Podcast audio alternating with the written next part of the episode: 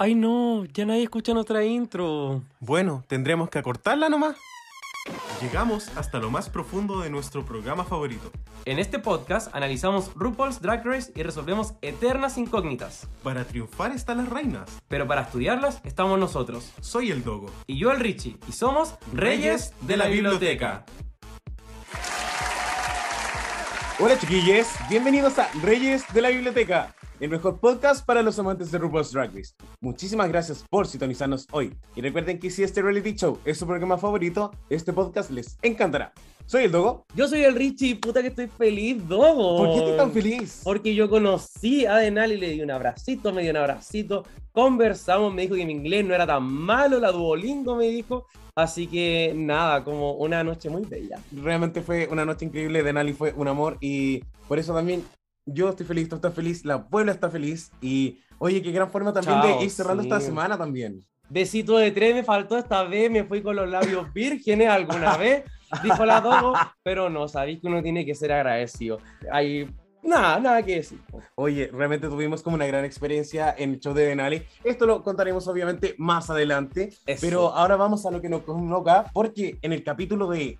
La eh, Dogo está ronca, sí. por favor, pues, hagámoslo saber. Sí, tuve una semana muy difícil en el colegio. Tuve que... ¡Ah, salta, peo! Te cagaste entero cuando viste la de Nali. No, tuve una semana muy difícil trabajando también. Pero estamos comentando la final de la temporada 14 porque así, esta temporada Eterna Curia se acabó. Al fin. Después de 10 meses, Me la 11 agradece a la años, ¿eh? 32 días, no sé cuánto, se acabó. Y vamos a comentar lo que fue el capítulo 16, denominado Grand Finale. Y hoy día no vamos a estar solos, sino que tenemos tremendas invitadas porque trajimos a superfans Dogo que vinieron a darlo, pero es que todo. Así que oye, presentemos a nuestro primer invitado, que es con quien partimos también a revisitar esta temporada. Estuvo ahí el 8 de enero con nosotros y ahora lo tenemos tres meses y medio después. Exacto, y es una persona que obviamente no necesita introducción, pero de igual forma le agradecemos La porque. porque sin esta persona no tendríamos evento de Lip Sync Assassins, no tendríamos evento de Denali, no tendríamos Patio Bar. Eso, los saunas estarían vacíos, dirían por ahí. Oye, así que recibamos con un fuerte aplauso a Raúl. Hola, ¿cómo están? Bien, ¿y tú? Bien, cansado después de todo lo de Nali, pero feliz. ¡Ay, qué bacán! Oye, por supuesto que no podemos partir sin públicamente también felicitarles por todo el trabajo que hicieron, pero también eh, queremos saber desde lo personal cómo, cómo, cómo te sientes tú, Raúl, qué hay detrás ahí del TAC en ese momento. No, la verdad que me siento muy feliz, estoy muy agradecido como de todos, del apoyo de todos, de toda la gente que nos apoyó, toda la gente que fue a ver el show, toda la gente que disfrutó el show, de toda la gente que fue parte del show y toda la gente que el, el público no ve, que está detrás de escena y todo, que lo dieron todo y de verdad hicimos, lo dimos todo para, para sacar un show maravilloso y espero que lo hayan pasado maravilloso. Bacán. Y desde nuestra perspectiva, así fue, lo pasamos increíble y es cierto, yo también estoy ronco porque grité cuando había Denali. Raúl quizás tuvo ronco por andar retando a, a la de Nali ahí. ¿Quién sabe? No. En, el, en el No. cerro. Lo dije. No, no, es que de verdad trabajé 24 horas con todo esto de Denali, entonces estoy muy cansado y me desperté a las 6 de la tarde, esa es la verdad, entonces tengo que estar como de recién despertado. ¿no? Qué fuerte, pero también es bueno porque así la Puebla también sabe como todo el esfuerzo que hay detrás y está bien transparentarlo. Así que bienvenido, Sí, por querido Raúl. Muchas gracias por tenerme. No, gracias por estar acá. Pero por supuesto, hoy día nuestro querido Raúl no viene solito. Eh, Porque efectivamente, sí, Raúl mueve los eventos, los eventos por supuesto que tienen música. Y oye, definitivamente todo lo que fue, todo lo relacionado con Denali, con nuestras queens locales, no hubiese podido ser posible sin esta persona. Eso, el causante de tanto movimiento de mi coneja. Mi panocha le agradece también ahí su existencia porque vaya que nos ha brindado buenos momentos todo. DJ Electra Could Never. Así que recibamos con un fuerte aplauso a Mauro Villanueva. Hola chicos, ¿cómo están? Bien, ¿y tú, Mauro? Acá cansado también, mucha pega. Como saben, hay- lo mismo que decía Raúl, ayer fue en Ali, fue demasiado trabajo, pero salió todo hermoso, así que maravilloso todo. Uy, bacán. Oye, y también para que la Puebla te conozca un poco más, uno sabe si ha ido a un evento de Lemon Lab a veces salen como ciertos videitos que tienen como el videoclip combinado con, con el lip sync y uno igual dice, oye, esto lo podrá hacer un DJ, pero también esta persona tiene que ser fan de RuPaul, ¿o no? Ay, sí, efectivamente. Es que creo que yo fui como el pionero en hacer esa weá. Amo. Oye, ¿puedo, puedo decir chucha, cierto? Perdón. Sí, sí, dilo, dilo, abriste Ya. muchas puertas. Claro, yo creo que fui como el pionero en hacer como eso de mezclar el videoclip con los lip sync y todo y, y se masificó. De hecho, tengo un video en YouTube de... eh, tenía un video en YouTube que tenía más de un millón de visitas y todo, que era un lip sync y ahora tengo otro que tiene 500 mil de visitas. Así que soy como medio bien conocido en ese, en ese hueveo. Qué buena. O Así sea, que la gente igual también. cacha, la gente cacha que cuando aparece como un video con lip sync es como, ya, está el Mauro. como eso. Amo. Oye, Mauro, no, y pero- también como, eh, ¿cuál es tu queen favorita? Nos gustaría saber. ¿De la vida? Sí, alguna que, que se te venga a la, la cabeza. vida es Angela. Angela, yo la. Angela para mí la amo, así mal. De Incluso hecho, cuando vino a Chile, el, el Ra- el Raúl me la llevó de sorpresa cuando vino a Chile, me la llevó de sorpresa un día jueves que yo estaba trabajando en Soda. Estábamos- la llevamos- llevamos a la Shangela Soda y la Mauro se volvió, Pero este- pero estaba muy Pero el, el Raúl no me dijo nada, la llevó nomás. una caja. en una caja. Así que ahí estuve conversando con ella y le di todo el amor del mundo y todo. Qué bacán. Qué Sí, muy, lindo. muy simpática la Changela. Oye, qué buena. Y qué bacán que también como que hayas podido como juntar como tus talentos con tus gustos, que es como Sí, a, a- obvio. a lo que también, a lo que uno debería ir profesionalmente. Así que maravilloso. Ya, Y que aparte siempre me ha gustado RuPaul, lo, lo veo como de la temporada 2. Sí, de la temporada 2. Después lo dejé de ver como en la quinta. Y después volví a trabajar, o sea, cuando empecé a trabajar con los chicos de Lemon Lab, que fue el 2017, creo. Ujú. En mayo. En mayo. 5 de Fue mayo. para Dor- Fue para Dor del Ano. Y, y ahí dejé la cagada, creo. Eso la- Dejé la cagada porque ahí llevé editado los lips y todo, y la gente gritaba. Raúl, de hecho, salía así como: ¿Qué está pasando? ¿Por qué grita la gente? No entendía nada. Fue muy, muy rica la experiencia. Y ahí me quedé, pues. Oye, increíble, de verdad que. Y nosotros también cuando hemos ido a carretear a Lemon es como bacán, así como, oh, lip sync. Y es cuático porque la Vaya a gente, decir lo mismo que iba a decir. la gente ha visto los lip sync mil veces y se emocionan como si fuera la primera vez. Sí. Es horrible, así como, bueno, ayer en la, en la previa de Nali, yo, siempre para las previas se tiran como los lip sync de video y todo. Y son los mismos gritos siempre y es como, no se aburren nunca, los amo. Yo no me aburro nunca. Esa es la verdad. Soy yo. No, me Me están- Me encanta. están pelando a mí. Oye, Mauro, también, por supuesto, muy bienvenido a nuestro podcast. Sí. Y Edo, ¿qué vamos a hacer hoy día entonces? Hoy vamos a hablar de la final, pero yo creo que deberíamos irnos a ti a hablar con un tecito de la semana. Vamos. What's the tea? What's the tea? What's the tea,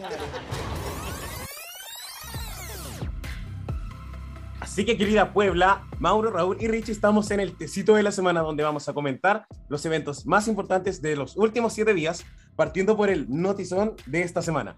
Eso, porque voy a hablar yo porque tenía la voz media ronca. Tenemos entonces que esta semana, específicamente ayer, en uno de los comerciales de la final de la temporada 14, salió el primer tráiler extendido de All Star 7. Hasta este momento solamente habíamos visto fotos del elenco, de las queens, pero ahora ya las pudimos ver dentro de la temporada ahí viviendo, compitiendo, así que se vienen varias cosillas. Exacto, dentro de otras noticias también refiriéndonos a All Star 7, voz de Drag Queen, persona que nos sorprendió también que no estuviera en la temporada o cuando se anunció el cast, habló en su podcast con Monet Exchange, Sibling Drive Ray, sobre qué pasó efectivamente y mencionó que nunca le llegó una invitación. Para contextualizar también un poco, eh, Bob the Drag Queen es una queen que ah, se había manifestado anteriormente de que ella básicamente no iba a ir por a Drag Race si es que no, el premio no era eh, un, Un millón de millón de dólares. Por lo tanto, quizás eh, se lo ganó. Oye, también tenemos en otras noticias que RuPaul, un poco como de la nada, entre comillas, saca un tweet eh, de una foto de Pablo Vitar, así como yo amo a Pablo Vitar. He asistido a sus cumpleaños. se sentó en mi mesa a tomar té y la amo y la defiendo y vergüenza para los fans que están en como que inventan como narrativas de competencia no sé qué. Todo esto también a causa de que Pablo Vittar ahora tiene su propio hueveo de competencia eh, llamado, ayúdame, No recuerdo. eh, eh, Queen of Stars. Queen of the Universe. Ya, eso, algo así. Eh, ¿Qué otra noticia tenemos? Oye, eh, Kylie Sonic Love, ganadora de la sexta temporada de All Stars, eh, dio un salto a la gran pantalla con un papel en la película Dove Queens, que centra eh, la historia de los distritos trans en la ciudad de San Francisco. Por lo tanto, este sería como su primer como gran, gran gig. Así que felicidades, por supuesto. Amo. ¿Y la última noticia que tenemos? Sí, es sobre eh, Aquaria, ¿cierto? Que la ganadora de la temporada 10, eh, que por supuesto, como sabemos, y esto también, mm, obviamente no es un spoiler alert, porque si usted está acá, ya vio la final. ¡Ganó la Willow! Sí, ganó Willow Peel y efectivamente no sería la primera vez que una ganadora ya ha ganado con otra persona de su drag family. En este caso, Willow con Evie Oddly. También tenemos a Vanessa Van Cartier con Enviveru.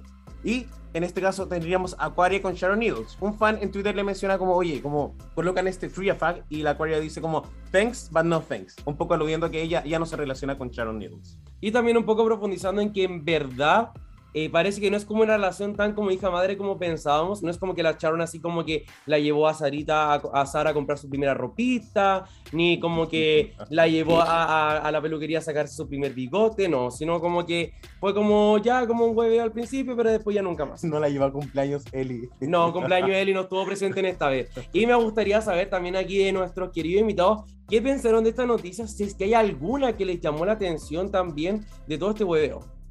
Yo opino. ah, bueno, primero que, primero que todo, el primer tra- trailer de All Star 7, yo encuentro que creo que es algo que hemos estado esperando hace años.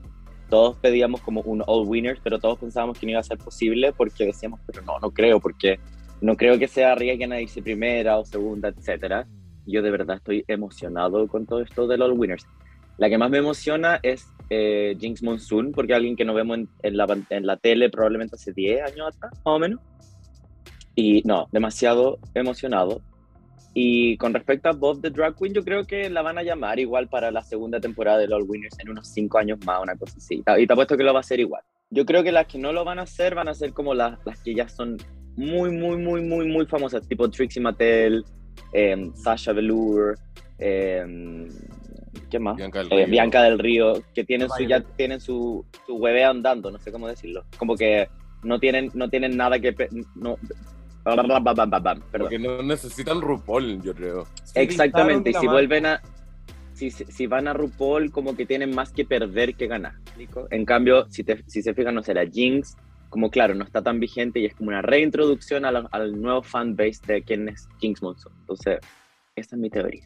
Yo, referente a la noticia de RuPaul con Pablo Vitar, estoy esperando solamente la, colabora- la colaboración en realidad. Deberían ah, sacar un tema juntas. Sería icónico. Icónico, sería como la, la drag queen más brígida en el en- de canto, ¿cachai? Con RuPaul, chao, sería máximo. Y también otra cosa que mencionar es que Bob the Drag Queen está trabajando ahora en We Are Here de HBO y probablemente mi teoría es que igual la Bob the Drag Queen está ganando sus buenas lucas. Entonces yo creo que dice, ¿para qué me a meter a All Stars, All Winners? Si ya estoy en este programa con la Shangela y con la Eureka O'Hara y todo y, y debe estar ganando sus buenas lucas. Entonces de- de- me imagino que debe pensar, ¿para qué me voy a huear para allá? Creo yo. De todas formas, de hecho, We're Here eh, está como un poco llegando como al nivel de premios que como que RuPaul ganó en su momento, pero ahora ya va como arrastrando cada vez más. Eh, Bob de hecho siempre dice que como que cada año apuntan como al Emmy, al Emmy, al Emmy, así que ya van como en esa dirección como súper, súper fuerte. Eh, Claro. Así que se viene con todo. Y yo creo que ya no hay que esperar más porque quiero que empecemos a hablar al tiro de toda esta final. Se terminó una temporada que a rato alegábamos que era súper larga y pa, se terminó, fue un peo, se terminó de un segundo a otro. Dijimos qué pasó y ahora ya estamos vacíos porque así somos los fans. Sí, Y ahora queremos una nueva temporada. ¿Qué pensamos de la final? ¿Nos gustó o no nos gustó? bueno, primero que todo, se agradece tener una final nuevamente en vivo con audiencia. Sí. Porque finalmente ese es el ambiente que yo creo que hace que las queens se sientan más acogidas. Y bueno, temporada 12, que fue una final con un formato muy, muy extraño, pero obviamente por las condiciones. Eh, la temporada pasada, temporada 13, fue una transición a lo que fue mitad audiencia, mitad final en vivo. Y ya esto fue lo más parecido a la temporada 11 en realidad. A mí, eh, en lo personal, me, me gustó, hubieron aspectos que me gustaron mucho como la audiencia, ¿cierto? Como la energía. Cosas con el formato, siento que no tenía mucho sentido en términos competitivos en un reality show, pero creo que vamos a ahondar de eso en un ratito más. Pero en general siento que fue como refrescante, por supuesto, tener eh, una temporada en vivo.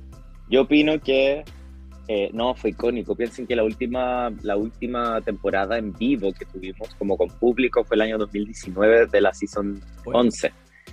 Eh, cuando Lady Otley hizo el, el The Edge of Glory con es- esas cosas de espejo. Entonces, claro, fue muy como refrescante ver una final con público porque es como que te da vida un poco. Y es como, ya al fin el COVID se está yendo un poco, un poco.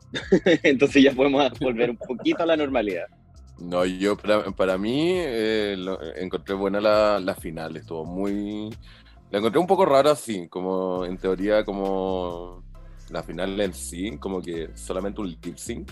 Lo encontré, eso es un Mm. raro, muy raro, yo soy fanático de los lip sync en realidad. Pero en sí la, la final me gustó porque tenía público y como que las queens, como es raro, como cuando ganó la mm, Como que fue que fue por webcam en realidad, así como grabado con casi con un celular, pues. ¿Cachai? Entonces no faltaba esto de nuevo.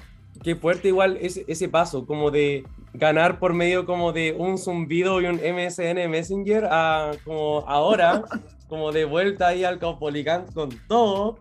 Eh, y, y siento también como que había muchas cosas que la producción como que se notaba que hace tiempo no hacía o como que hubo algo, como tú decís, Mauro, como que en el formato, no sé, sentí como rara la forma en la que avanzaba el capítulo, porque además, como Mm. weón, eran cinco finalistas, de verdad que todo ese hueveo de presentarlas, con quién venían, que no sé qué, se sintió muy extenso y después RuPaul fue de- como que ya las dos mejores lips en final ganó alguien. Y como que ahí me faltó como un poquito. Fue súper drástico. Mm. Pero, bueno, nada que hacer. Eh, pero también me gustaría igual que, así como un poco eh, cambió el formato. Antes teníamos lip sync for the crown, o sea, teníamos tres lip syncs en la final, ahora solamente tenemos uno. Y tenemos este Showgirl Showdown, donde cada una tiene que hacer presentaciones. Eh, nos gustó, era lo que esperábamos también. Y si creemos que nos gustaría que la temporada 15 continuara con este formato. ¿Sabes qué? A ver, siento que en términos de proporción, creo que sí está bien que las queens hagan un show porque igual nos hemos quejado del, del Lip Sync for the Crown, como de este formato de que al final se enfrentan y la- una canción igual puede favorecer más una que otra queen. Eh, sin embargo, igual intentaron darnos algo diferente y yo al menos lo agradezco. Sí tengo como un problema en que siento que no hubieron como críticas al respecto, siento que como, como que RuPaul al parecer no estuvo muy presente en las decisiones que se tomaron y eso me dejó como un gusto amargo, como que siento que esto fue una excusa también para quizás ellos simplemente haber puesto a las dos queens que ellos siempre quisieron. Entiendo. Eso me molesta. En cuanto a los shows, sí me gustaron en general, pero siento que fueron demasiado cortos. Yo No, opino, yo soy primera zapaculia. Ah, borremos. ¿Es editable? Dale, pero no quiero editar eso, me gustó. Palabreo. No, sí. Mira, para que sepan, yo con el Mauro soy como la Paris Hilton y la Nicole Rich. Como. ¿Cómo así? ¡Ella! No, pero que, es que somos mejores amigas. Entonces, como que me entendí el güey o no. Somos, somos, deberíamos tener un reality incluso. La Manuel increíble. Bu- Bueno, en- yo lo que opino es que shows estuvieron bonitos, demasiado cortos, ya, creo yo. Eh, mi, ah, bueno, más abajo vamos a decir, bueno, mi show favorito, bueno, ay, perdón, estoy- me estoy adelantando, perdón. Pero sí, me gustaron los shows, ya, muy cortos. Y creo que aquí es donde Drag Race Estados Unidos debería tomar notas de Drag Race España. Me hubiese gustado que hayan canciones como reales, reales me refiero como de cantantes, y que hayan invertido un poco más en producción, porque si se fijaron en producción, lo único que invirtieron fueron bailarines. Y siendo una producción como Drag Race, que tiene millones de millones de millones de dólares, no invirtieron en props en cosas así como lo hizo Drag Race España. Imagínense el formato del, del, del, del talent show de España, pero en la final de Drag Race de la temporada 14. ¿Se imaginan o no? Así como el, el Transformer, la Drag Setlas. Siento que me faltó eso, siento que era como un lip sync como bonito y todo, Sí. eh, con una canción original y con bailarines, bonito, increíble. Pero lo hemos visto, sí, lo hemos visto muchas veces. Y con el budget que tiene Drag Race, siento que ya es hora de tomar notas de Drag Race España. Yo opino lo mismo que Raúl. En realidad, RuPaul España está dando demasiada escuela, weón, como para, para RuPaul, así como en Estados Unidos, weón. Onda, Mm. y siento también que los shows demasiado cortos y hemos visto mucho eso. Ya se, se Y ha visto la- en todas las temporadas casi. Y las chiquillas dieron como la cara en el fondo. Eh, los outfits se los compran ellas. Como, no sé si vieron el, el outfit de, obvio que lo vieron, de Bosco que, que se abría, como Las todo eso lo tienen. todo eso- no, pero tenía una, una parte como mecánica que se abría, se le abría Sí. la cara. Sí. Ya todo eso lo, lo costean ellas. En el fondo, lo único que costea la producción es hacer una canción de un minuto y poner cuatro bailarines. En cambio, si se fijan en Drag Race España, la can- no eran cuatro bailarines, sino que eran como ocho bailarines. Todos los props los ponía la producción, no sé, ponte tú, las cajas que, donde saltaban las queens, eh, todo. Entonces siento que debió haber sido quizás más, más, más para ese lado, ¿cachai? Siento, y fue igual que cuando, eh, la Season 8, la final, cuando hicieron la, Naomi, la Kimchi y la Bob, hicieron como el, el show, pero quedan medio fome, como que no hay nada icónico. Siento que de Willow Peel, las sorpresas que usó Willow Peel, usado en un lip sync, y hubiese revelado que tenía estas dos caras y tenía una cara en, en, en la vagina, hubiese sido icónico. Imagínate eso, pero con una canción de, de, bueno, de Lady Gaga. Hubiese sido, pero icónico. Pero no nos acordamos de las canciones ahora, de las que hicieron. Eso me pasa. Me pasa eso mismo, que onda, solo, solo me acuerdo de los trajes de las queens, nada más. No me acuerdo de la canción, como que hicieron, nada. No me quedó como en la mente.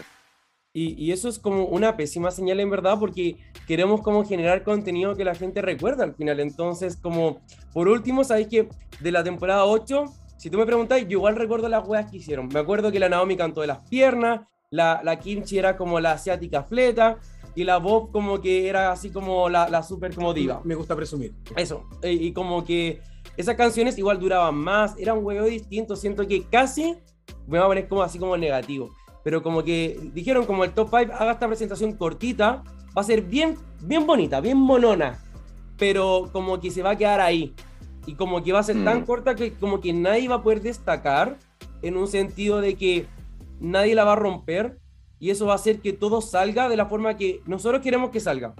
El top 2 va a ser el que nosotros queremos, porque como que todo se va a mantener en parámetros súper como parejos, pero en el mal sentido. Y yo quería mencionar eso, que por ejemplo, viendo este tipo de performance es súper controlable. Es súper controlable porque el tiempo probablemente fue el mismo, las propuestas fueron lo mismo. ¿Qué tal si les damos un talent show? Como que fácilmente una queen que ellos quizás no querían que ganara hubiese dejado la caga. Exacto. Y quiero que nos mojemos el potito también. ¿Cuál fue la que más nos gustó? O, pensando en que si la vieja RuPaul en teoría decía top 2, ¿cuáles fueron nuestras dos favoritas de la noche? Que en teoría, dada su performance, deberían haber pasado a la final. Eh, en lo personal, mi show favorito fue el de Daya Betty. Siento que con pocos elementos hizo muchísimo. Y siento que se vio también una evolución de, de su drag también. Creo que fue un show como bien pulido, fue bien pensado. Siento que fue una buena pista. Me gustó muchísimo. Em, por otra parte, también igual entiendo como por qué quizás no querían que la vaya a llegar al top 2. Eh, y el otro show que también me gustó muchísimo fue el de Lady Candy porque em, súper talentosa. ¿Qué onda? ¿Qué onda? Yo creo que mi show favorito fue el de Willow Peel. Siento que hizo como de todo un poco. Encuentro que el reveal de las cabezas fue icónico. De verdad, imagínense Puebla, imagínense. Imagínense una canción, no sé, en el lip sync como final, digámoslo así, como con una canción de Dua Lipa o una canción de Doja Cat, así como Boss Bitch de Doja Cat. Y en, que el reveal sea como que se saca esta weá y tiene las dos cabezas, hubiese sido icónico y hubiese quedado en las mentes de todos. Y lo hubiesen puesto en las discotecas y la canción se hubiese hecho muy popular. Eh, pero ese fue mi, show favorito. Siento que todos los shows fueron bonitos. El de la, Will, la Lady Camden también me gustó harto, pero mi favorito sí fue el de la Willow Peel y siento que sí está justificado que esté en el top. Sí se sintió sobreproducido todo, o sea, siento que ellos desde antes sabían cuál era el top 2. Eh, to- eh, siento que con este formato tú puedes como eh, producir más, como ya, entonces el top 2 va a ser esta y esta, ok, listo. Y probablemente lo siento decirles Puebla, pero probablemente ya estaba tomada la decisión desde antes cuál iba a ser el top 2. Sí, A diferencia a diferencia de los lip sync SmackDown, que, bueno, yo no creo mucho en esa ruleta tampoco, para serles sincero. Eh, no, estoy- está totalmente arreglada esa ruleta, te creo. Es- Sí. Debe ser mecánica, debe ser como mecánica o whatever. Pero eso, pues de todas formas. Yo, mi show favorito también, eh, ahí concuerdo con Raúl, que la Willow, desde que, ah, desde que empezó la temporada, fue mi favorita. De hecho, sí, quería que ganara ella. y el otro que me gustó fue el de Diabetes. Me gustó mucho, no le tenía fe a Diabetes, pero me, me, me sorprendió el, el, tal, el show final. Pero eso, y, pero no me, como les digo, no me gustó la, la forma que, que hicieron como, como la final, ¿cachai? Onda, siento que deberían haber sido lip sync, no canciones propias y un lip sync al menos de dos minutos, como son todos, Mm. Y de canciones como populares. claro. Pero, claro, ahí también la producción yo creo que dijo, oye, ya hemos pagado mucho en derechos de autor. No. siento que también eh, cuando salió esto de Lip Sync for the Crown, fue como cuando ya el concepto de lip sync era como muy poderoso y la producción quería se- seguir sacando el jugo, pero ahora la producción se dio cuenta que hay otro formato que les gusta más, que es que haya un capítulo con siete lip syncs, que es lo que hemos visto en La Laparrusa, primera, segunda versión, el Game Within a Game, todo el hueveo, el primer capítulo de la temporada 13, entonces siento que ahora que se movieron a eso, ya no le ven tanta necesidad quizás a, Sí. Mm. a Lip Sync for the Ground y eso les gusta más todavía porque esta, esta, este capítulo ocurrió cada cosa que ellos querían que ocurriera. O sea, no hubo Ujú. ningún, ningún petalazo de Sasha Velour, no, no hubo nada, ¿cachai? Entonces, como está Sí. todo tan orquestado, yo creo que como que ellos salen ganando, eh, de todas formas. Totalmente.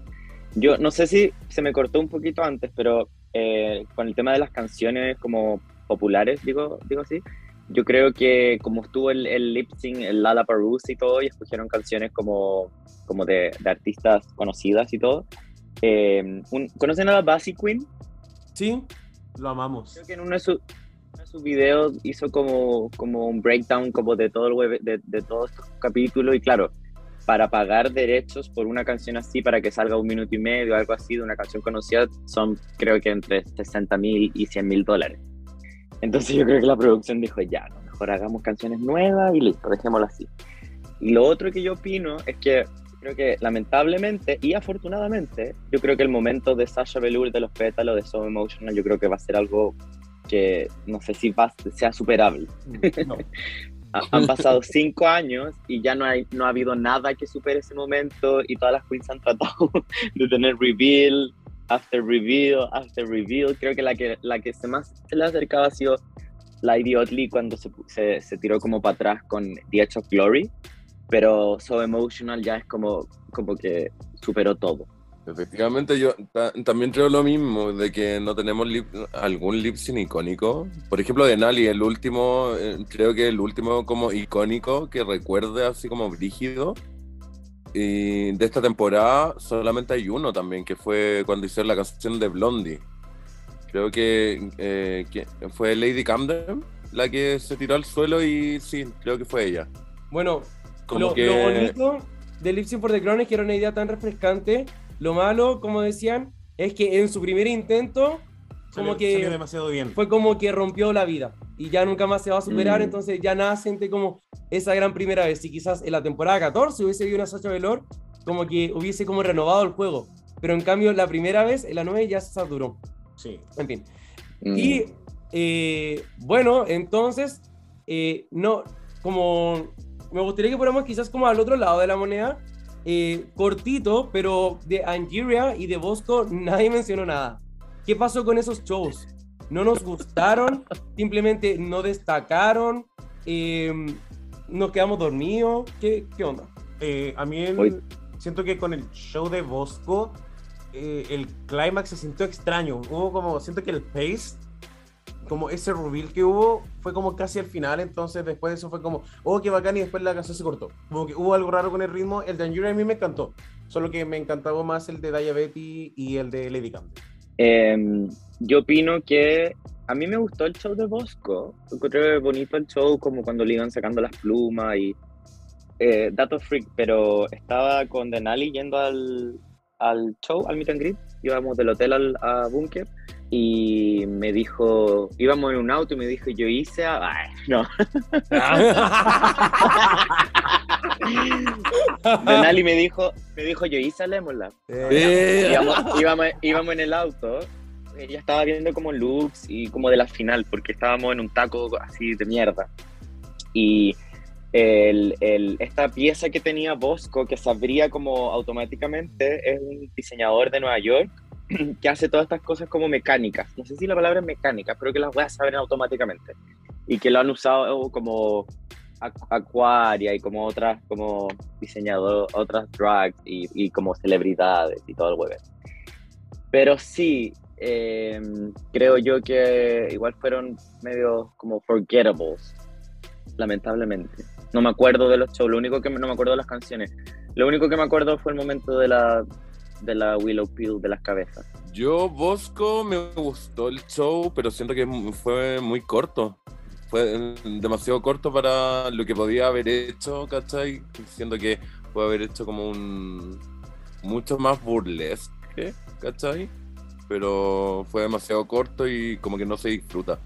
Y yo debo decir que no me acuerdo de ninguna canción. Solamente me acuerdo de los looks, nada más. Como que no me quedó nada en la cabeza de, lo- de las canciones. Y solamente me ac- recuerdo de las cosas así como, como los looks, los trajes, los reveal y, y nada de eso. Y- Pero eso. Y los bailarines, Y probablemente. Probablemente te de los bailarines. Yo creo que el No, Mauro estoy- le tomó más atención a los bailarines o a algunos Pero asistentes del público. Por supuesto, si yo conozco a mi amiga, ¿tú crees que estaba viendo a las drags? No, estaba viendo a los bailarines, a los del público. No, con, la conozco. con España me, con España voy a los bailarines. Muy bien. Freak. No, el pero Mauro eso, está pero- obsesionado. El dato, el Mauro está obsesionado con uno, uno de los pit crew de España y lo sigue por Instagram y le pone like y como que ya está, me- lo, como que lo es un stalker ya del, del pobre hombre. Oye, yo igual sigo mucho a uno, a uno de España, así que no estás solo. Contarle que no soy como mío, pues Mauro, no, tampoco compitamos. Pero, eh, si es que, de hecho, pucha, yo tampoco me acuerdo mucho de las canciones. De hecho, siento que me acuerdo de dos cosas. Me acuerdo de Willow, como, porque su canción era como de que odiaba a la gente. Y me Sí. acuerdo de que Daya salió como un Dragonfly. Y después me acuerdo que la Daya se comió uno y después dijo que chupaba pot. Eso es como ya, bueno, o sea, mi mente como que tiende a olvidarse de lo que ocurrió. Con Bosco en particular, siento que su perfo como que iba bien. Se sacó la weá, tuvo el reveal y yo dije, ya, ¿qué va a hacer? Como, ¿cuál, qué hueveo va a hacer con esta weá bacanísima que tiene? Y llegaron los aplausos. Y yo dije, ¿qué? ¿Broma? Como que, no sé, siento que le cortaron la weá a la mitad. eh, no, no sé qué pasó, pero en fin. eh, fueron fue cortito todavía. Esperemos que quizás este formato, no sé, fuera con un top 3, quizás sería mucha más como, mucha más producción y Sí. sería como más bonito todavía. Pero, eh, bueno, luego ya después pasamos también a la coronación de el Miss Congeniality. Sí. Así que llega la ganadora de la temporada 13, Simone, de quien también podríamos comentar ahí qué nos pareció su outfit, porque parece que el internet tenía mucho que decir con respecto a este punto. Y no solamente llega ella, sino que trae eh, de invitada especial, por supuesto, a alguien que tuvimos acá en Chile. Sí. Esa persona cuando grabó eso sabía que yo existía porque yo tengo una foto con ella. Y los chiquillos, por supuesto, que saben quién es. Lala Ri, ganadora del Miss Congeniality de la temporada 13, que fue ahí a entregarle a Kerry, a Kerry Colby, a la Cornbread, su, eh, su, su- Su premio de Miss Congeniality y Eso. su cheque de 10 mil dólares. ¿Qué pensamos de que la Cornbread haya ganado a Miss Congeniality? Eh, bueno, siento que las eligen las queens. eh, como, o sea, no, sé si tengo algo que criticar, porque las eligen las queens. Pero yo esperaba que fuese Carrie, esperaba que fuese quizás Angeria, aunque me da la impresión de que hay como un código interno que es como, no elegimos a una finalista como ganadora de Miss Congeniality, como que para que otras personas también ganen. Eh, pero yo pensaba que no iba a ser Combre por la situación en particular con Jasmine, que siento que fue como, fue bien pesada, eh, eh, como un par de capítulos. Siento que de, de la línea de Miss Congenialities, siento que la Combre quizás es como, para mí como televidente, la menos congenial. Eso. Uh, la dos. Y está Valentina, imagínate. Uf, Uf. Yo opino que, ¿saben qué? A mí me, me encanta la cornbread, a mí me cae bien y siento que también hay que pensar que el, el, el, el programa está súper editado. Como que también hay que pensar que las chicas están encerradas, como no tienen contacto con la vida real y todo, y también muchas veces evitan todo lo que dicen. eh. Entonces siento que, que no podemos como juzgarlas como por eso y también todos sabemos que hay una edición de villana y siento que en algún punto le trataron de dar a la Cornbread como la edición de villana, pero también recordemos que ahora el fan favorite es votado por las mismas compañeras, ¿cierto? Por lo que recuerdo. Antes era por el público, hasta- Sí, Sí, antes que lo empezaron, después de Valentina, de ahí quedó como la cagada, porque era como la fan favorite, y después creo que hubo una, en la 10, creo que hubo un problema, ¿recuerdan? Hubo un problema, creo que hackearon la cuenta de Sí. las votaciones, para que eh, iba como Eh, ganando Vixen ahí, sí me acuerdo. claro.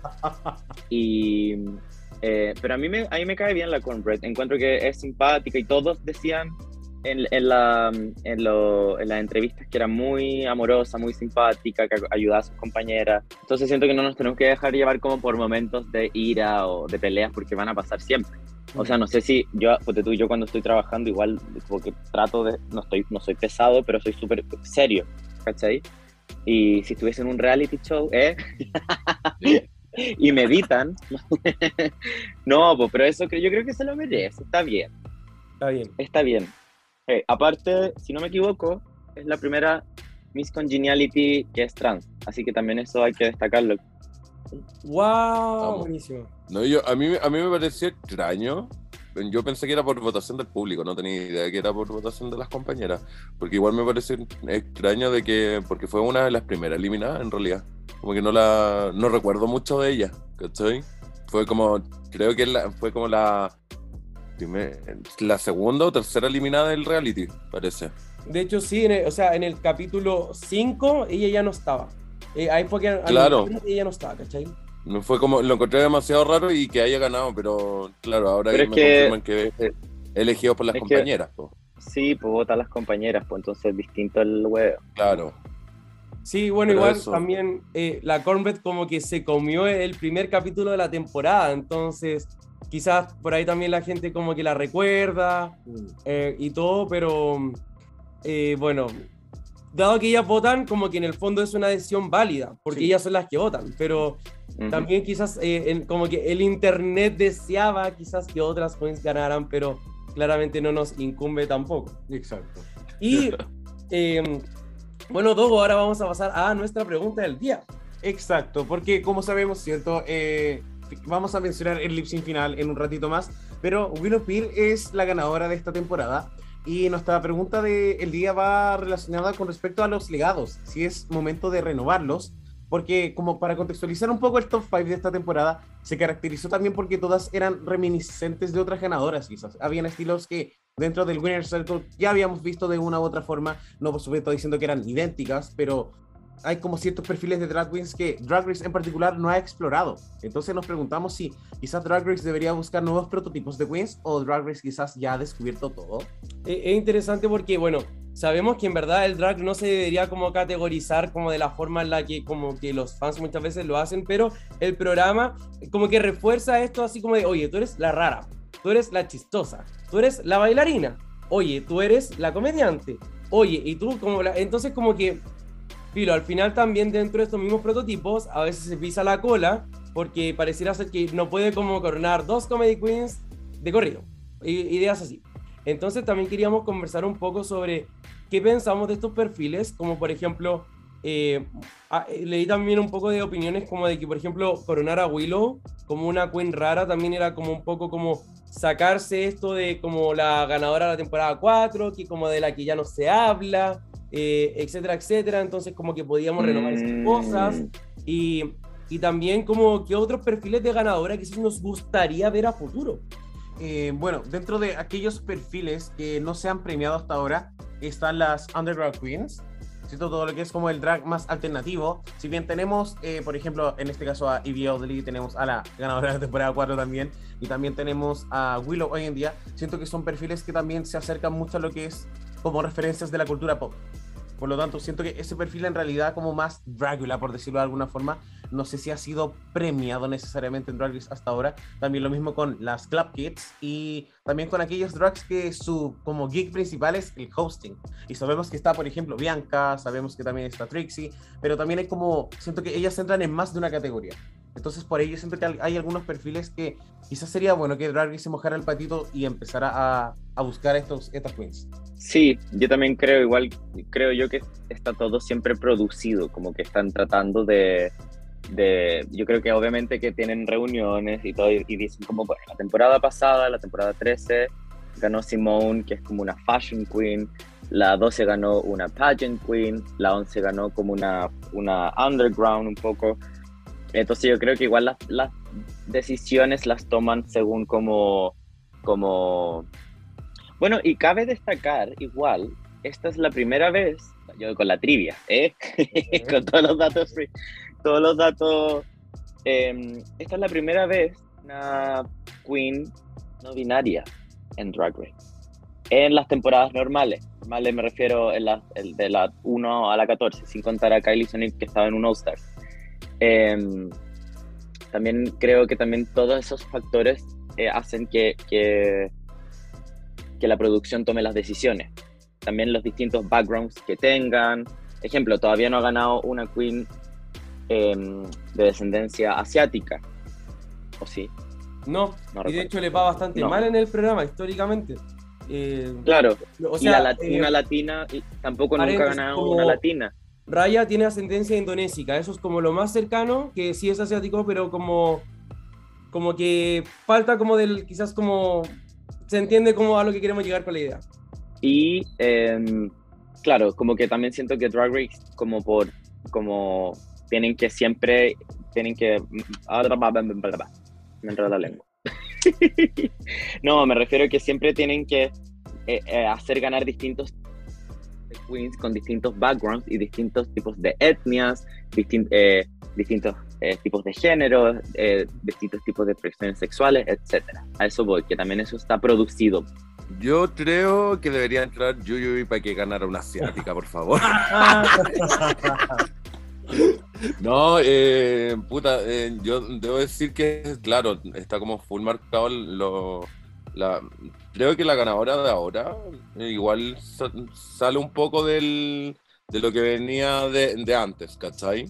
creo que es un poco más distinta, pero claro, siguen los mismos cánones de, como que no, no, hay renovación, es como a veces el mismo cast o hijas de las que de las que ya estuvieron las temporadas pasadas, ¿cachai? Como que es muy raro ver como queens nuevas, ¿cachai? Eh, como eso es lo que me pasa, no sé, con RuPaul España, que es, para mí es como una wea nueva. ¿cachai? Y por eso yo creo que le he tomado mucho cariño a España. Le, de hecho, le tomé más cariño a España que en la temporada 14 de, de RuPaul. ¿Cachai? Porque siento que es un juego nuevo. No. cariño. También. También. No, pero eso, siento que eso es como, como, como Ay, se me fue la, la palabra. Eh, Pensando en el pit. Se me fue, perdón. Pensando en el pit. No, pero yo creo que, yo encuentro que Willow se lo merecía totalmente y también, yo no sé en qué caja entra Willow en cuanto como a tipos de, de ganadoras. Porque igual hace de todo un poco, si se fijan, igual es una queen que tiene un, humor muy negro, eh, un humor muy eh, sarcástico, Em, al mismo tiempo igual es una fashion queen. O sea, creo que la que más nos dio looks durante toda la temporada fue Willow Peel. Fueron los looks más icónicos que yo recuerdo, como yo por lo menos.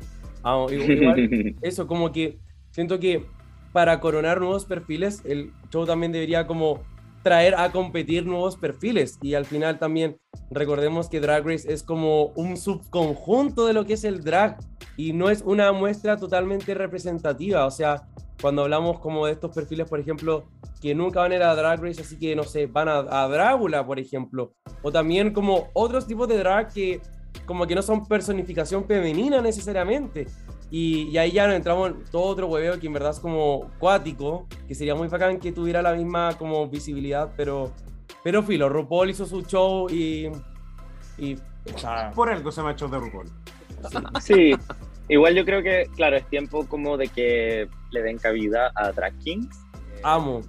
Que, no sé, bueno, para los que fueron al show de, de Nali ayer, la Morgan hizo un Hyper King. El payaso que hizo era un Hyper King. Eh, y siento que un Hyper King o un, o un, o un, un Drag King creo que entraría perfectamente dentro de todas las categorías de Drag Race. Siento que no se les no se saldría no se saldría del guion ni nada. También podrían eh, como mostrar looks maravillosos, podrían hacer eh, lip syncs maravillosos. Imagínate, no sé, ¿cómo se llama eh, el ganador de Drácula, el más famoso? Landon Sider. Ya, imagínate Light Sider en, en RuPaul, me muero. De emoción. Chao, ganador. No, de hecho que la Lady Camden, por ejemplo, cuando hizo el, el cuando eh, el lip sync de Blondie, cuando Sí. hizo el, el reveal de, en la pasarela, ¿cachai? Hizo como un drag king y súper recordado. ¿cachai? Claro, o. A mí ese momento fue, para mí el momento de la Lady Camden fue el momento más icónico de la temporada. Como, eh, no sé si me estoy alargando, pero siento que esta temporada no tuvo mu- muchos momentos icónicos, así como siento que el, el- el- la Lady Camden cayéndose y como revelando este look de Freddie Mercury fue lo más icónico de toda la temporada. Y, y también como que refleja un poco la evolución de lo que ha sido como el, el drag para Drag Race. Por ejemplo, me acuerdo que la temporada 5 hubo un capítulo muy X donde Alaska hizo como de boy drag y, y la Mm. criticaron caleta. Y después vemos co- cosas como esta, o como por ejemplo Naomi Smalls, que hizo como un reveal de también como drag king en All Stars 4 y también gana. Y súper bien. Pero Claro. también como que RuPaul avanza un poquito más lento de lo que avanza como el drag en general. Y, y Milk también en la temporada 5, cuando Milk hizo de RuPaul. también abrió muchas puertas, dijo la Sí. Giagan. Eh, así que The súper. doors that I have opened. Pero yo creo que también a la, a la vieja le, a- la sientan y le dicen, mira, este es tu show, la weá se llama RuPaul's Drag Race, entiendo, pero eh, tienes que evolucionar. Sí. Por lo tanto, tiene que haber diversidad, porque si, si hacemos el reality solamente con lo que tu idea del drag, probablemente estaría muy, ya estaría medio vencido el reality. Sería el Miss América. Exactamente. Exactamente, como muy, muy pageant y todo el weá. Oye, y eh, bueno, con respecto a eso, entonces, eh, vamos a seguir conversando también luego de la pausa, pero por supuesto que ahora también nos vamos a ir a descansar porque nos vamos con un coffee break. I like my men like I like my coffee. Incapable of loving me back.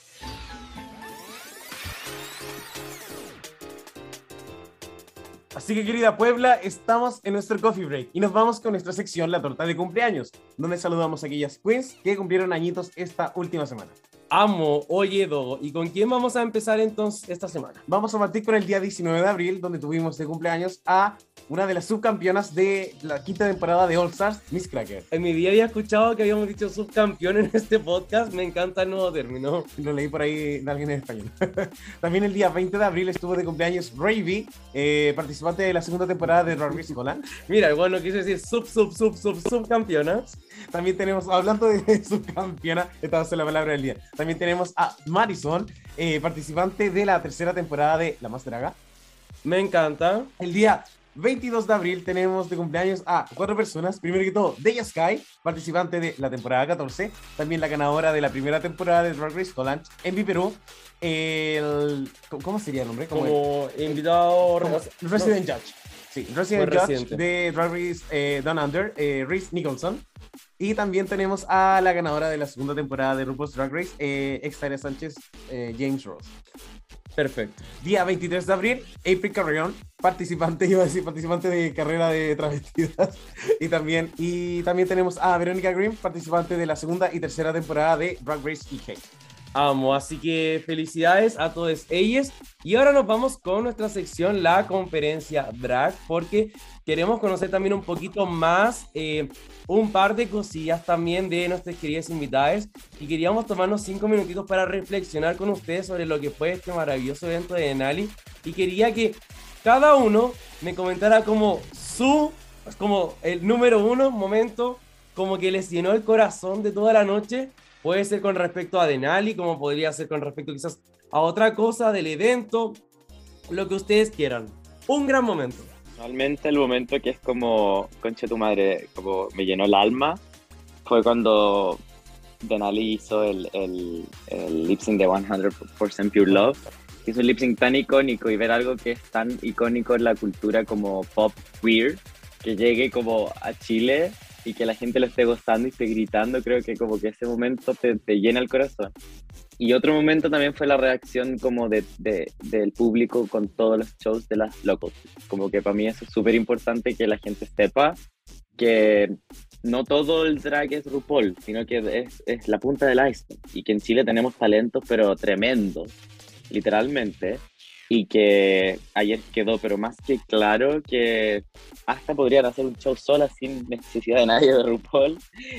Eh, son demasiado talentosas y es support your local queen. Yo con el evento de, de anoche, eh, el momento más icónico fue cuando están- se estaba viendo la final en vivo y ganó Willow. fue icónico eso. Quedó la cagada en búnker. Y puta lo otro, así como lo que decía Raúl también de las local queens, weón. Anda, chao. El nivel que hay acá en Chile es brígido. Anda.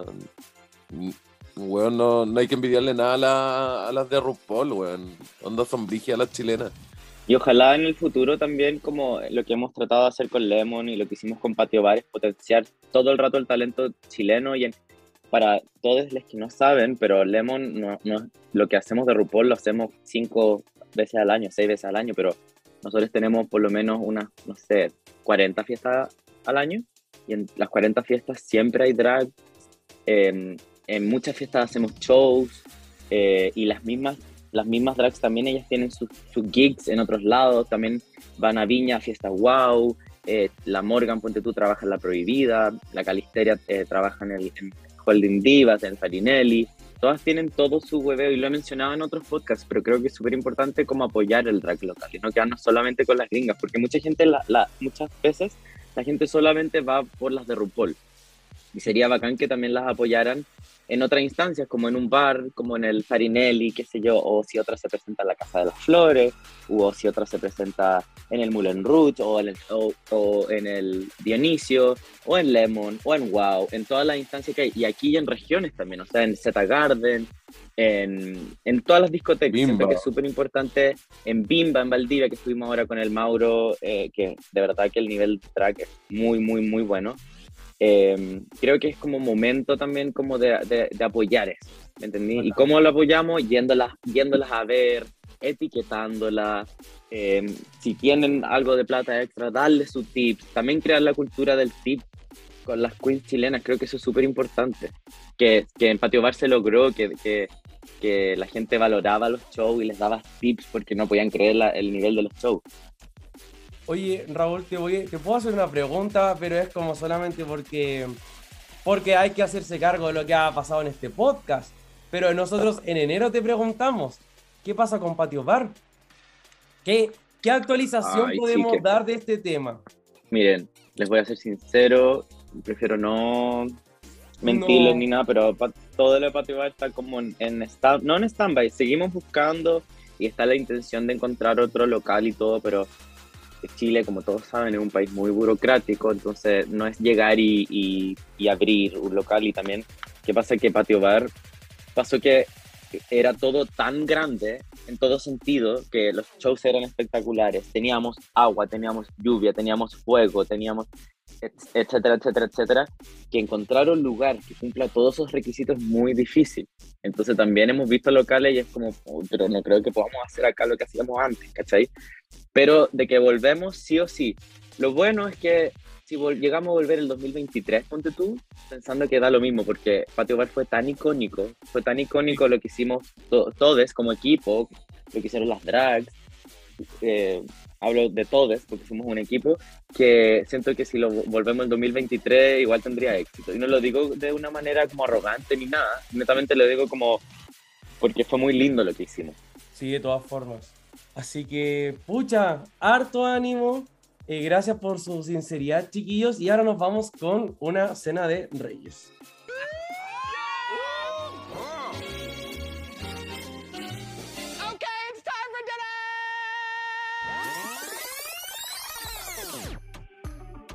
Así que querida Puebla, estamos en nuestra cena de reyes y vamos a hablar de la categoría de este capítulo, el cual fueron looks inspirados en Las Vegas, donde las 14 queens de esta temporada nos dieron su mejor look. Ahora, vamos a empezar con la dinamita de la Puebla y eh, quiero saber, eh, Richie, ¿cuál fue el look que más te gustó de estos 14? Mi look favorito de los 14, oh, está súper difícil, no. Quiero decir cornbread.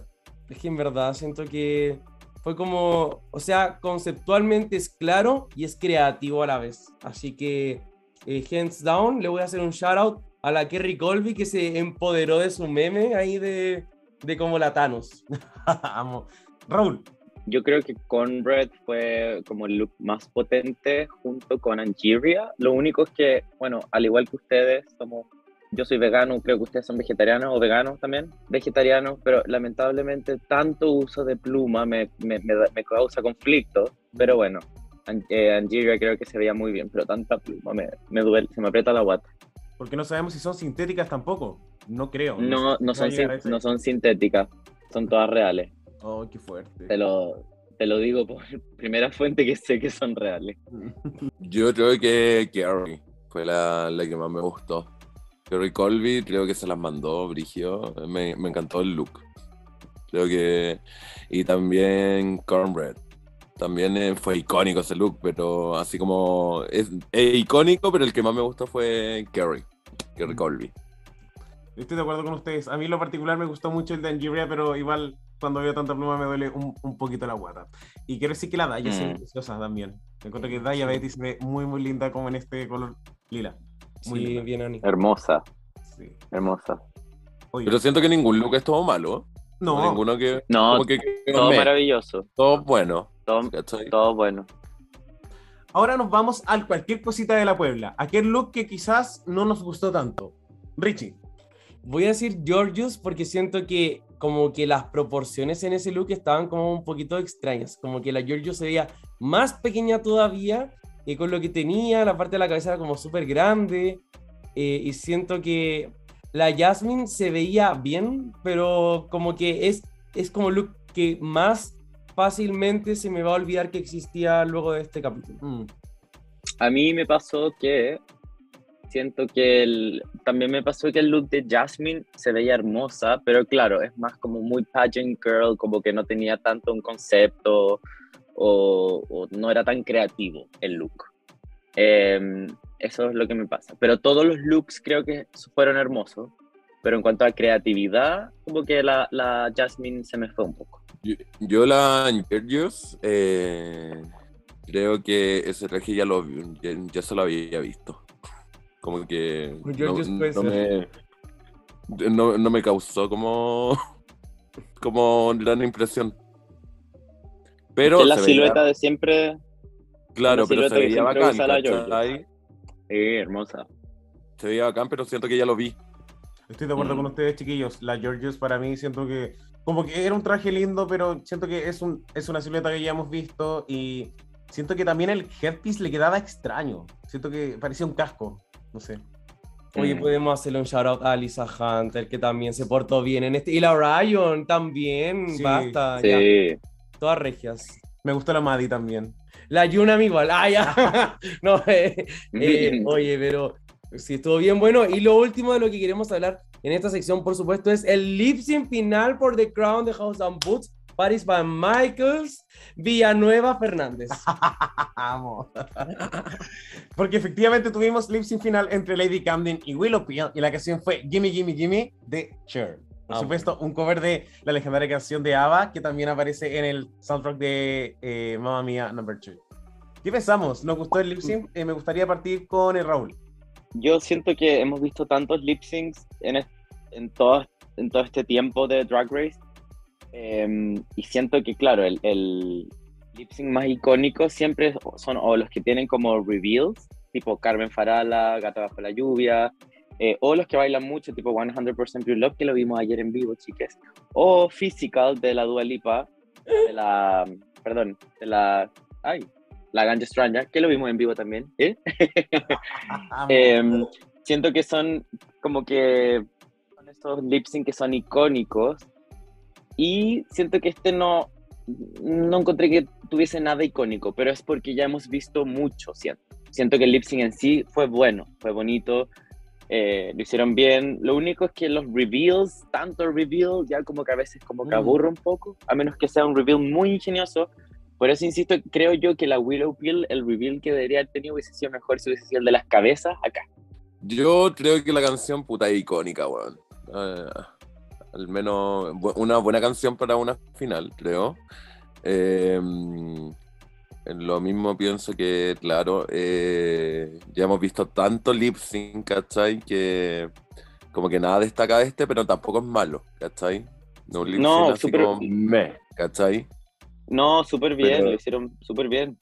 Pero eso, no sé, no, no sé si se acuerdan cuando. Ay, ¿cómo se llama esta canción? Eh, la de la Destiny's Child. ¿Cuál, Eh, cuál es? Burili- Burilicious. Burilicious. Ah, ¿Cachai? Ese, ese lip sync también es icónico, pero solamente por lo. ¿Cómo se llama la.? Ay, ¿La Brooklyn? se me olvidaron los nombres. De ese la- fue el de Brooklyn con Silky. La Ivy. Claro, Eso opinamos. No, pero súper bien, pero es que ya, no sé si se están de acuerdo conmigo los tres, pero siento que en esta temporada 12 no hubo ni un lip sync icónico. De 12, la temporada 12, la antigua, la que está en el 2020 todavía. No, por favor, no La- me lleven al eh, el lip sync que como que fue como un poco más reconocido fue el de Georgius con Orion, eh, la canción de Eva Max. Ese como que ya fue así como, hoy este estuvo bueno.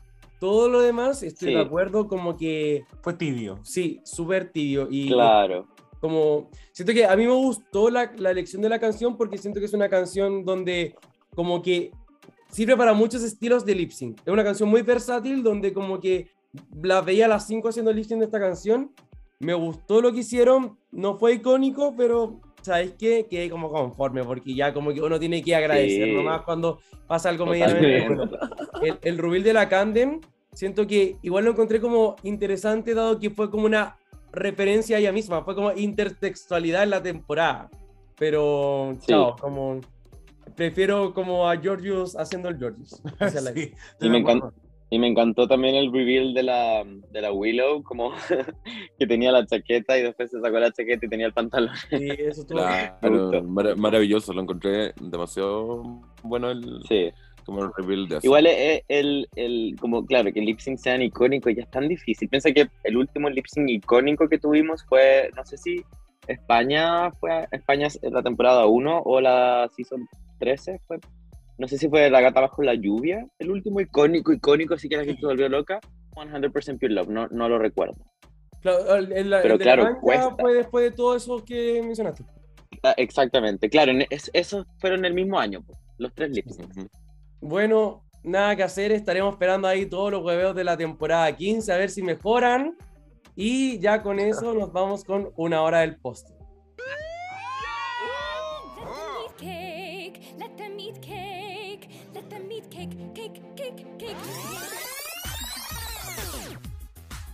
Así que querida Puebla, estamos en nuestra hora del postre y nos vamos con esta sección, La Voz de la Puebla, donde todos nuestros seguidores nos mencionan qué fue lo que más les gustó o cuál fue su momento favorito de esta gran final.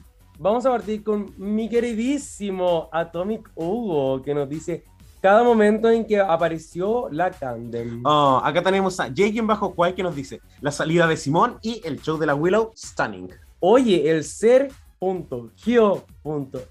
nos dice: Grité cuando Willow y Candem terminaron juntas el lip sync. Oh, Lord Defos nos dice el show individual de Lady Camden, la RuPaul bajando de los cielos y Losing is the new winning. Algo que no comentamos en este capítulo. Oye, patrón, Super Pipex nos dice: El lip sync final fue muy expectante y me emocioné caleta por la ganadora.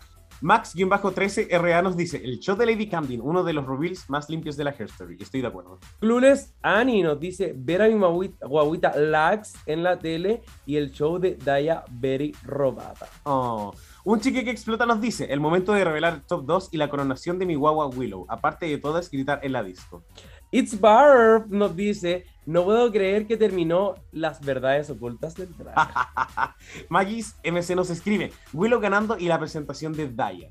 La Fran Zurita nos dice la presentación de la Daya realmente maravillosa, la amo mucho, merecía más. Oh. Pero Bad Way Ru I have another lipstick. Porque esta maricona, yo le dije, Fran, bien, mandamos una cajita nomás, estamos siguiendo las instrucciones.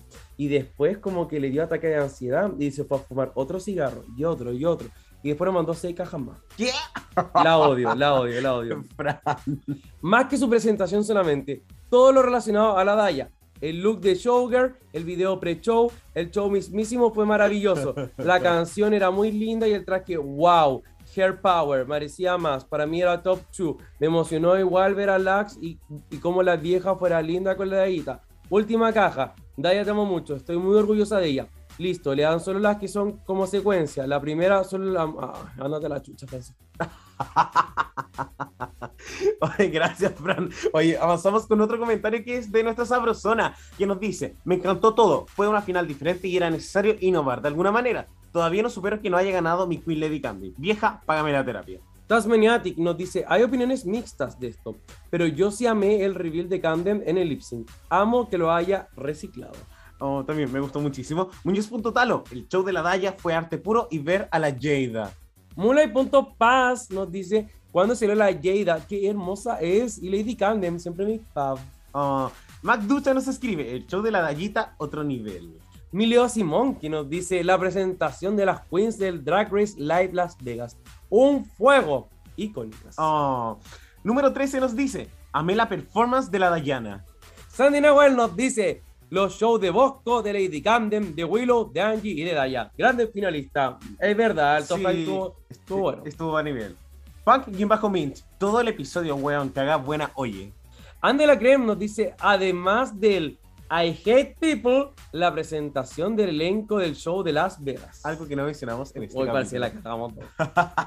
Aquí tenemos a Tolo Edison que nos dice el show de Willow.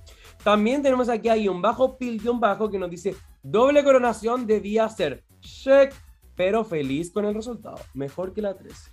Por lejos. Tenemos acá también a Rebelión que bajo en curso que nos dice los tentáculos de Daya y el lip final me dieron vida. Mi querido David Blanco Toyos nos dice cuando Willow le responde a RuPaul, no creo que eso sea de tu incumbencia.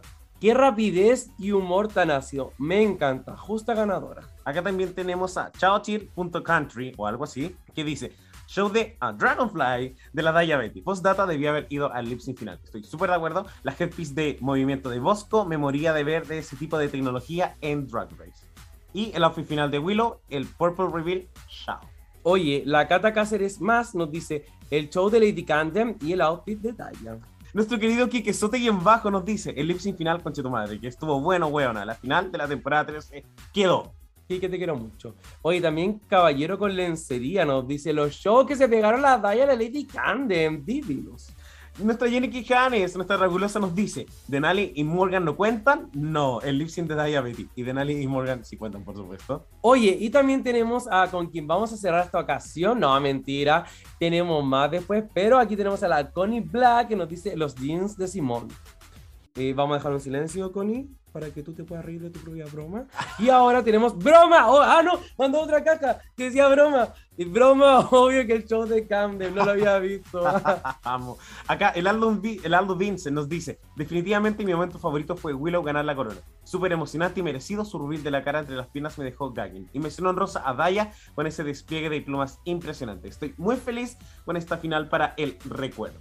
Amo, fue la última. Sí. Entonces, oh mira, cerramos con la Vincent, una maricona muy maricona. Y con eso entonces nos vamos derechito a cerrar la biblioteca. All right, the library is really closed officially. Así que, querida Puebla, estamos en nuestra sentencia del rey. Y nuestra pregunta, cierto, iba relacionada con los legados, si deberían renovarse o no. Y vamos a empezar a despedir también a nuestro, pero todo como elenco de, de oro aquí, pero Sí. de verdad de primer nivel. Las invitadas que me trajiste hoy día. de verdad, chiquillos, Mauro y Raúl se pasaron. Las chiquillas están, pero pasadas, están cosidas. De verdad que tuvieron que lidiar toda la noche la una con la otra. La de Nali que se tiraba peo en el aeropuerto, pero lo dieron todo. Así que chiquillos, muchas gracias. Les queremos dar el espacio para que se puedan despedir, para que promocionen lo que tengan que promocionar y también, por supuesto, para que la Puebla sepa dónde poder encontrarnos. Genial. Muchas gracias, chiques, por invitarnos nuevamente. A mí me encanta hacer los podcasts. Espero que me llamen para All Star 7. me encanta. Eh, no, y muchas gracias por la invitación. Muchas gracias también a toda la gente que asistió a Denali.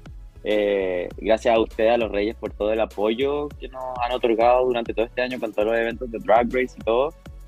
Eh, y algunos eh, avistitos, publicidad que podríamos hacer es que el otro viernes 29 de abril tenemos una Lemon Lab masiva, se llama Massive Lemon Lab, va a ser en el Teatro Copolicán.